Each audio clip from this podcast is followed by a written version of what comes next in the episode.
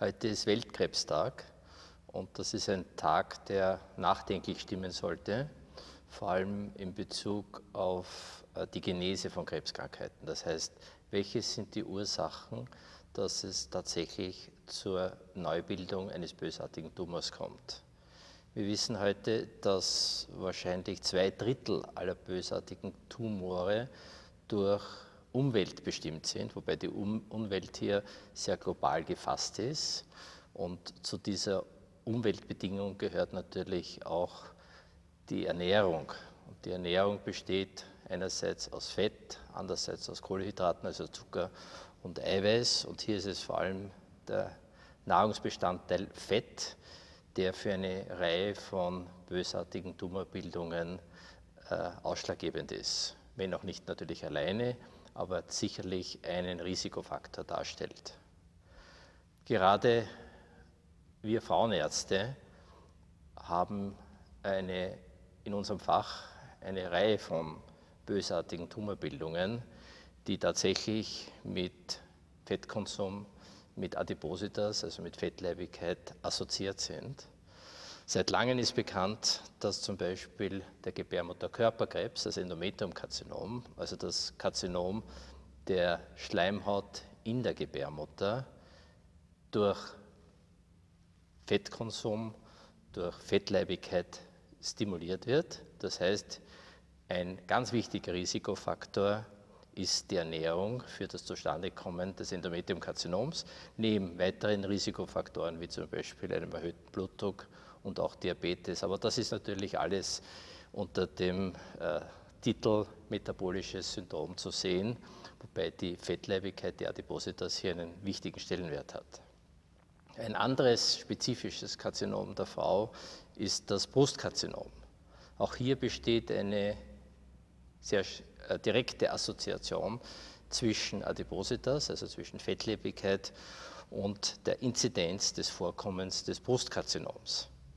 Wenn eine Frau in der Postmenopause oder um den Wechsel herum besonders adipös ist, so hat sie ein deutlich erhöhtes Risiko an Brustkarzinom zu erkranken.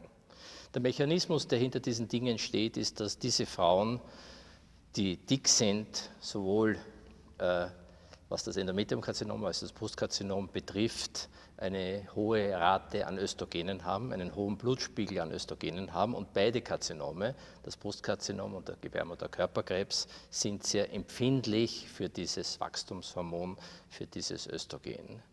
Das heißt also, die Östrogene sind nicht so gefährlich, wie manchmal gesagt werden, aber sie sind Wachstumsfaktoren und wenn jetzt eine Veranlagung für einen Krebs da ist, so stimulieren Sie diese Veranlagung und es kommt vielleicht frühzeitiger, als es sonst gewesen wäre, zur Bildung eines Krebses. Ganz interessant ist das eigentliche Problemkarzinom der Gynäkologie, das ist der Eierstockkrebs. Bislang gibt es sehr wenige Daten, wie der Eierstockkrebs zustande kommt. Ein ganz wichtiger Faktor ist, dass äh, die Zahl an Eisprüngen, also an Ovulationen während des Lebens der Frau, äh, hier eine Rolle spielt. Je mehr Ovulationen, also je mehr Lifetime Ovulations, wie wir sagen, vorhanden sind, desto eher kommt es durch die reparativen Vorgänge, die im Anschluss an so einen Eisprung sind, zur Neubildung einer bösartigen Tumorformation. Das heißt, man kann zum Beispiel den Eierstockkrebs präventiv, wenn man so will, verhindern oder im großen Maße das Risiko herabsetzen, dadurch, dass man weniger Ovulationen, Lifetime-Ovulationen bei dieser Frau hat, wie zum Beispiel durch mehrfache Schwangerschaften. Sie wissen, dass in der Schwangerschaft natürlich kein Eisprung stattfindet. Auch in der Stillphase nach Abschluss der Schwangerschaft, das ist ein Benefit es gibt keine Ovulationen, es gibt, oder erst sehr spät, äh, gibt es dann wieder einen Eisprung, ganz spontan. Und das verhindert auch, je mehr Kinder diese Frau hat, je länger sie gestillt hat, desto weniger Eierstockkrebs wird sie bekommen. Ein ganz wichtiger Faktor in dem Kontext ist auch zum Beispiel die Pille. Die Pille verhindert ja als Ovulationshemmer, verhindert den Eisprung. Und je länger man die Pille nimmt, desto geringer ist das Risiko, an Eierstockkrebs zu erkranken. Und dieses Risiko wird auf ein Drittel reduziert, je länger die Frau oder wenn die Frau besonders lang Ovulationshemmer, also die Pille nimmt. Das ist wirklich eine, eine sehr heute wissenschaftlich erwiesene Tatsache, die einen weiteren Benefit der Pille mit sich bringt. Sonst weiß man über den Eierstockkrebs eigentlich relativ wenig, was die Epidemiologie, also das Werden dieses Eierstockkrebses betrifft. Jetzt ist eine Arbeit erschienen, eine sehr aufwendige Arbeit, eine sehr große Arbeit, die mehrere hunderttausend Frauen äh, mit Fragebögen, äh, die sie zurückgesendet haben, betrifft. Ungefähr knapp 100.000 Fragebogen sind tatsächlich auswertbar gewesen, äh, um die Frage zu klären, wie sehr Fettleibigkeit mit Eierstockkrebs zusammenhängt. Nun, prinzipiell ein gering erhöhtes äh, Körpergewicht hat kein höheres Risiko. Das ist ein Ergebnis dieser äh, Fragebogenaktion gewesen, an Eierstockkrebs zu erkranken. Ein drastisch erhöhtes äh, äh, eine drastisch erhöhte Fettleibigkeit, also mit einem Body Mass Index über 30, hat sehr wohl, wenn auch keine sehr, relevante, äh, sehr relevanten Einfluss auf das Risiko an Eierstockkrebs zu erkranken. Das sind Frauen, die geprüft wurden, und da weiß man schon einiges darüber, äh, durch andere Arbeiten auch, die an Eierstockkrebs erkrankten. Und die, da wurde geschaut, wie äh, es mit dem Körpergewicht dieser Frauen äh, ausschaut. Was diese Arbeit jetzt auszeichnet, ist allerdings etwas, was noch in keiner Arbeit, anderen Arbeit vorgekommen ist, neben der wirklich äh, imponierenden Zahl von fast 100.000 Fragebögen, die hier zurückgesendet wurden. Es wurden diese Frauen, die im Alter zwischen 50 und 71 waren, gefragt, wie ihr Körpergewicht mit 18 Jahren gewesen ist.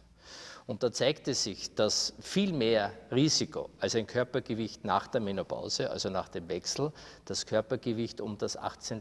Lebensjahr ausschlaggebend ist, später, also 30, 40, 50 Jahre später, an Eierstockkrebs zu erkranken.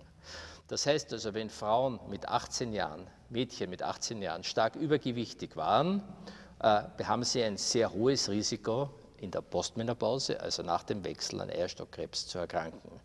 Dieses Risiko ist besonders stark, wenn sie adipös sind, also fettleibig sind mit 18 Jahren und nach dem Wechsel weiter fettleibig sind. Dieses Risiko ist weniger stark, wenn sie mit 18 fettleibig waren und dann nach der Menopause ein Normalgewicht aufweisen. Aber auch diese Frauen trotz Normalgewicht haben ein erhöhtes Risiko, an Eierstockkrebs zu erkranken. Die, umgekehrt, die Gewichtszunahme ist wenig entscheidend. Wenn ein Mädchen mit 18 normalgewichtig war und äh, nach dem Wechsel ein Übergewicht hat, so ist das Risiko praktisch nicht erhöht. Also das ist wirklich eine sehr interessante Nachricht in diesem Kontext, äh, dass also die Adipositas, die Fettleibigkeit des jungen Menschen wesentlich entscheidender ist, später ein Eierstockkrebs zu bekommen, Ovarialkarzinom zu bekommen, als das tatsächliche Gewicht nach der Menopause. Und das ist auch wirklich ein Faktor. Und wenn wir sehen, äh, wie sehr heute Kinder, junge Mädchen äh, übergewichtig sind. Und das ist also auch wirklich etwas, wo die Gesundheitspolitik heute ansetzt und schon äh, bemerkt hat, wie wichtig es hier eine Schulung zu haben, äh, dass dieses Karzinomrisiko schon präformiert ist. Das wird schon auf Schiene gestellt in jugendlichen Jahren.